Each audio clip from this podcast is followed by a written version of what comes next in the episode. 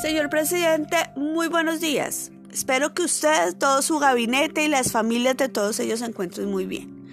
Pero hay algo que tengo que decirle y que me parece un acto de soberana irresponsabilidad.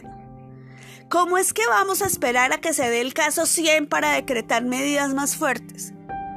Por favor, si ya tenemos 57 casos y hasta estos días eh, que se bajó de 500 a 50 la posibilidad de las reuniones entre mm, varias personas, cada uno de esos puede como mínimo haberse puesto en contacto con 49 personas más. Entonces hagamos la cuenta de cuántas personas pueden estar infectadas en este momento. Las medidas hay que tomarlas ya. El autoaislamiento hay que tomarlo ya. No es mañana ni pasado mañana. Ese foco que tenemos, eh, gracias a los señores de Opaín en el aeropuerto, El Dorado, se está repitiendo en todos los aeropuertos que están llegando personas del exterior.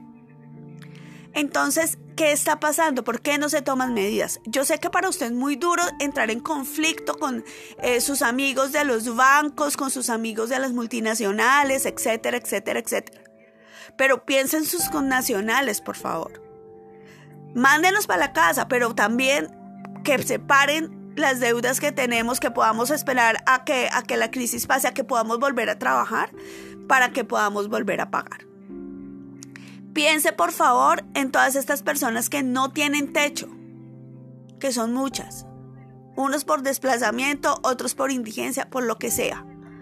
Y piense también en nuestros profesionales de la salud. Mire, hay muchos profesionales de la salud que no tienen trabajo. Llámelos, convóquelos.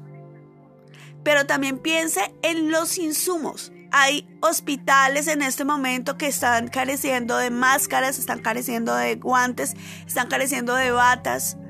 Pero lo más grave es que hay insuficiencia de máscaras para las personas que van a sufrir los problemas que genera una neumonía, que es lo que hace tan grave este virus. Por favor, por Colombia, por sus connacionales, Tomemos conciencia de eso, señor presidente. Tome medidas fuertes ya.